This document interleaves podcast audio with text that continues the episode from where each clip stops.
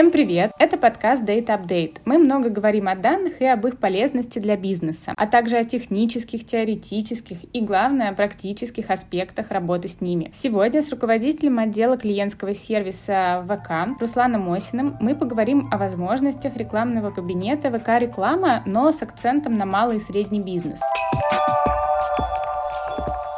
Это не первая наша встреча с Русланом. У нас уже было два супер полезных вебинара, на одном из которых Руслан рассказывал про планы объединения кабинетов MyTarget и ВКонтакте. А теперь мы уже можем поговорить об этом как о случившемся факте. Руслан, привет! Рада с тобой снова встретиться. Давай начнем вообще с такого факта, зачем малому и среднему бизнесу нужна единая платформа ВК-реклама. Настя, привет! Сейчас рекламодатели сегмента малого и среднего бизнеса для нас один из ключевых и приоритетных приоритетных сегментов. Это небольшие бизнесы, задача которых достаточно, с одной стороны, простая, с другой стороны, крайне сложная. Собственно, им нужно как можно более просто, эффективно и быстро закупать рекламу, при этом получая моментальную отдачу. Если у крупных рекламодателей есть время, возможности на раскачку, на тестирование разных гипотез, на что-то еще, то рекламодатели сегментов малого и среднего бизнеса в первую очередь заинтересованы в том, чтобы прямо сегодня получить э, результат со своей рекламы. Для этого мы в том числе числе в какой-то момент закроем предыдущие рекламные кабинеты MyTarget и ВКонтакте. То есть задача ВК-рекламы для малого и среднего бизнеса — это дать простые и эффективные инструменты закупки и управления рекламой. В конечном итоге мы хотим дать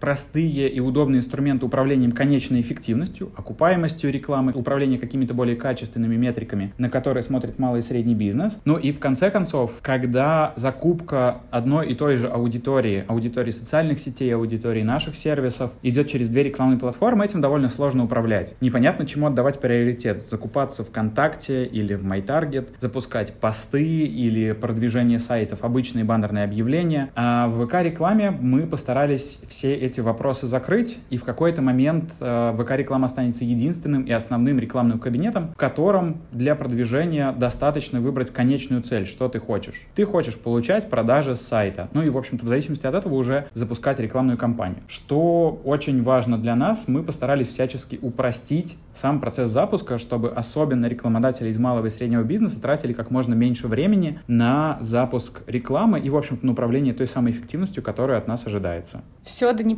логично. А, не буду спрашивать, в какой момент останется только один кабинет. Но будем надеяться, что все нововведения действительно помогут нашим предпринимателям развиваться и э, продавать как можно дольше, больше, даже не в самые простые времена, как сейчас. Понятно, что новый кабинет, он мега функциональный, но и понятно то, что малый бизнес не сможет протестировать все фичи просто из-за небольших рекламных бюджетов. Ну, как правило. Ты бы мог выделить самые трендовые, прям топовые инструменты, которые уже зарекомендовали зарекомендовали себя для малого бизнеса. Давай попробуем посмотреть на основные гипотезы и связки, которые должны работать у рекламодателя. Возвращаясь к тезису о том, что ВК-реклама должна давать простой запуск рекламных кампаний, в первую очередь я бы обратил внимание на автостратегии. Собственно, это то, с чего и начали релизить, начали запускать рекламный кабинет, автоматические стратегии оптимизации рекламы под целевое действие. Эти стратегии предполагают, что рекламодатель вносит как можно меньше настроек в рекламную кампанию. Например, при запуске рекламной кампании компании выбираются пол, возраст, гео, может быть в некоторых случаях какие-то тематические интересы, и то далеко не везде. И при запуске рекламной кампании выставляется конечная стоимость целевого действия, которая тебе или рекламодателю нужна. Соответственно, первая связка, которая имеет смысл потестировать, это обычная широкая кампания с минимумом таргетингов. Задача алгоритма и задача системы из большого количества аудитории выделить сегмент той самой целевой аудитории, который, в общем-то, вам и нужен. Вторая гипотеза, второй набор настроек, который имеет смысл протестировать, это контекстный таргетинг. Контекстный таргетинг собирает за каждым пользователем всю историю его поисковых запросов на наших ресурсах. Когда вы ищете ВКонтакте, в Одноклассниках или на наших сервисах все, что угодно, видео, пост, отзыв о товаре, какое-то тематическое сообщество. Каждый из этих ключевых запросов, каждая из этих э, фраз записывается за конкретным пользователем. Соответственно, с помощью контекстного таргетинга вы можете собрать аудиторию людей, которые искали те или иные ключевые слова в указанный срок давности. Например, тех, кто в последние три дня интересовался покупкой машины конкретной марки, модели в определенном городе. И плюс контекстного таргетинга в том, что, во-первых, он позволяет собирать очень точную аудиторию людей, которые абсолютно гарантированно интересовались вашим продуктом. Во-вторых, этот таргетинг прозрачный, и вы видите статистику по эффективности в разрезе каждого ключевого слова. То есть вы дальше можете управлять этим сегментом, смотреть, какие ключевые фразы дали конверсии, а какие нет, и оптимизировать кампанию в зависимости от этого. И, в-третьих, этот таргетинг полностью управляем. В любой момент времени вы можете редактировать семантику, тем самым расширяя аудиторию или сужая ее. И, в общем-то, третий набор настроек, который имеет смысл протестировать, это таргетинг по сообществам. Недавно мы выкатили, зарелизили таргетинг по сообществам, который позволяет собрать аудиторию каких-то тематических пабликов на ваш выбор в зависимости от тематики вашего бизнеса. Чаще всего это достаточно хорошая заинтересованная аудитория. Этот таргетинг отлично работал и в прошлых запусках, в прошлых рекламных кабинетах. Он показывает свою эффективность высокую и сейчас. Поэтому в целом на старте, если мы говорим про малый бизнес, если мы говорим про ограниченное количество бюджета на тест или ограниченное количество времени на тест, стоит заходить именно с тремя гипотезами. Широкая компания, компания с контекстным таргетингом и компания с таргетингом по сообществам. Важно сказать, что если бюджет ограничен в принципе, и если вы физически понимаете, что денег на тест э, трех гипотез у вас нет, лучше уменьшить количество гипотез. Лучше протестировать не все три гипотезы, а, например, две или даже одну. Для того, чтобы каждая э, гипотеза в каждом тесте могла потратить достаточное количество бюджета для вообще, в принципе, понимания, сработала эта гипотеза или нет. Например, очень часто мы встречаем кейс, когда тестовый бюджет ограничен там тремя, четырьмя, пятью тысячами рублей, то есть, в принципе, очень мало. И рекламодатель может сделать, например, 20 объявлений, каждое с бюджетом по 100 рублей. Соответственно, потратив 100 рублей, вы не увидите никакой статистики для оценки эффективности. Непонятно, ну, объявление потратило 100 рублей, а конверсия у вас стоит 1000.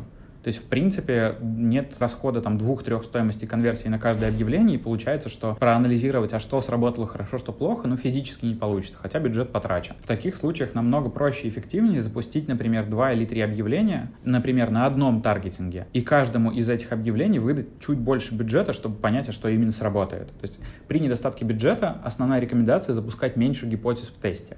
Руслан, спасибо, очень полезно. А, я бы хотела еще поговорить о таком инструменте, как готовая аудитория. Нам, как ты сам знаешь, эта тема особенно близка, потому что мы являемся дата-поставщиком этих э, самых аудиторий. И как раз относительно недавно в кабинете ВК рекламы появилась возможность переносить наши сегменты из MyTarget. Не самый простой удобный способ, но он есть, и рекламные кампании на готовых аудиториях показывают неплохие результаты. Поделись, пожалуйста, инсайдерской информацией информации со мной и нашими слушателями, насколько активно предприниматели используют готовые аудитории и какой есть фидбэк по этому инструменту. Обычно же принимают положительный опыт и стремятся его повторить. Отличный вопрос. Начну с того, что в основном готовые внешние сегменты так или иначе использует крупный бизнес. Для крупного бизнеса это зачастую возможность обогатить свои знания о целевой аудитории и попытаться найти свою целевую аудиторию другими способами, с помощью алгоритмов внешних поставщиков. Если говорить об использовании в ВК-рекламе или, например, в MyTarget, откуда эти сегменты сейчас и передаются в ВК-рекламу, как это устроено? Есть рекламодатель, который хочет найти свою целевую аудиторию. Он может ее найти стандартными способами, как раз по тем таргетингам, которые мы обсуждали перед этим. Но иногда его аудитория достаточно специфическая и намного проще обратиться к внешнему поставщику данных, к внешнему партнеру, например, к коллегам вот из iData, которые могут с помощью своих алгоритмов собрать готовый сегмент с целевой аудиторией. И, в общем-то, затем на эту целевую аудиторию показывать рекламу. С одной стороны, это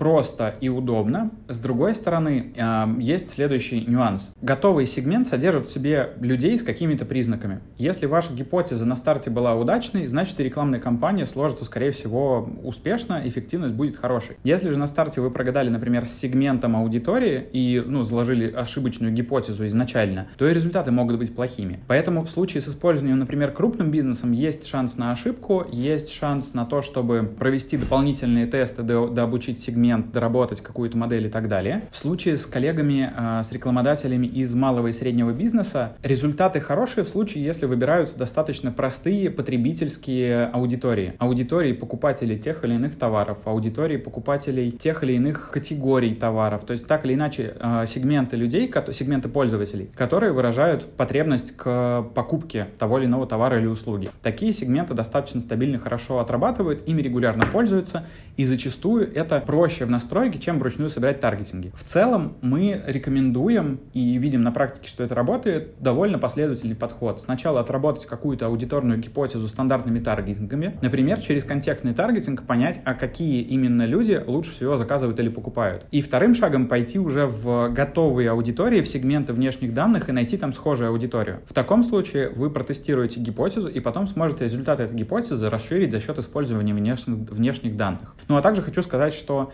сейчас использование внешних данных в ВК-рекламе возможно с помощью функционала шеринга сегментов внешних аудиторий из MyTarget. И, конечно же, позже а, DMP Marketplace, вот этот маркет внешних аудиторий, он переедет в ВК-рекламу, и, соответственно, цепочка запуска рекламных кампаний будет намного проще. То есть мы в том числе упростим и использование внешних аудиторий в новом кабинете для того, чтобы каждый мог максимально просто и быстро получить результат. Класс, тоже будем ждать это обновление. И есть еще один вопрос, который я не могу не затронуть, это собственные данные, first party data. Все и везде говорят, что их надо собирать, использовать в рекламе, и предприниматели еще даже не до конца разобравшись, зачем им это нужно, собирают в Excel данные своих клиентов. И, конечно, они правильно делают, э, но лучше это делать в функциональной платформе. Но вопрос в другом. Почему сейчас так важны свои базы? И какие возможности возможности есть у ВК-рекламы для применения собственных аудиторий? Использование данных о своих клиентах с точки зрения классического применения в рекламных кабинетах начинается с простого. Это загрузки данных пользователей, данных своей CRM-базы в рекламные кабинеты. Это нужно делать для того, чтобы либо таргетироваться на этих же пользователей и что-то им допродавать. Обычно CRM-данные пользователей из вашей базы — это максимально прогретая, простая, понятная аудитория, которая очень просто совершить до продажу. Либо, наоборот, этих пользователей можно можно исключать из показа рекламы, тем самым не тратя на них лишние бюджеты. В долгосрочной перспективе, используя данные собственных покупателей, используя свои CRM-данные, можно настраивать всевозможные цепочки коммуникации через абсолютно разные каналы. Можно настраивать взаимодействие из рекламного кабинета, из каких-то смежных инструментов. Например, у нас есть отдельный продукт под названием CX Hub, который позволяет настроить цепочки персональных коммуникаций с клиентами через рассылки, смс какие-то сообщения в сообщество внутри соцсетей и так далее, и так далее. То есть в сумме сбор и обработка данных пользователей позволяет в конечном итоге видеть там детальную картину по всей цепочке взаимодействия взаимодействие с ним. От показа рекламы через обычный рекламный кабинет до конечной покупки пользователя. И, собственно, чем раньше вы начнете собирать данные ваших пользователей в CRM-ке, не обязательно в Excel, сейчас уже есть огромное количество там, простых э, автоматических решений, иногда даже бесплатных, тем э, больше вы сможете в долгосрочном периоде получать прибыли, профита с этих клиентов, опять же, за счет качественного управления данными. Настя, а вот вам чего бы хотелось в ВК-рекламе, как DMP-партнеру и как партнеру, который работает с большим количеством рекламодателей? Может быть, у вас что-то просят или спрашивают?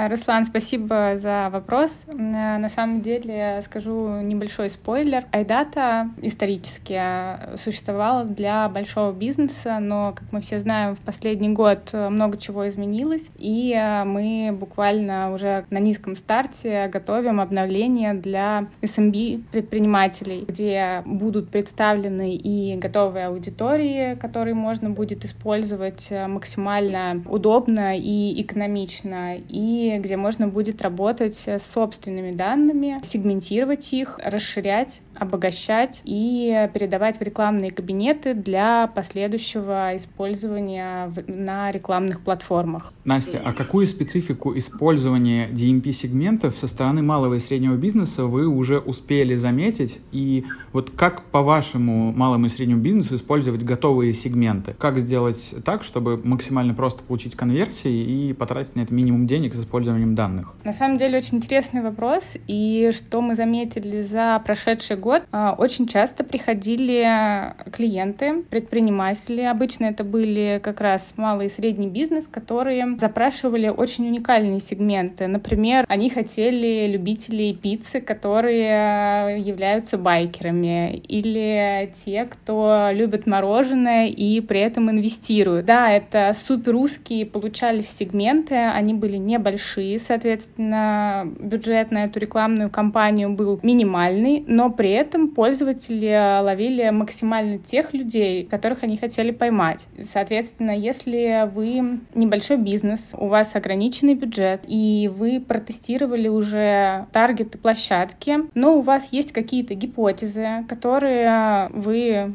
хотите испробовать на небольшом бюджете, то максимально сужайте аудиторию и приходите с запросом, мы обязательно что-то подберем. Настя, спасибо большое. Это очень интересное наблюдение со стороны DMP-партнера.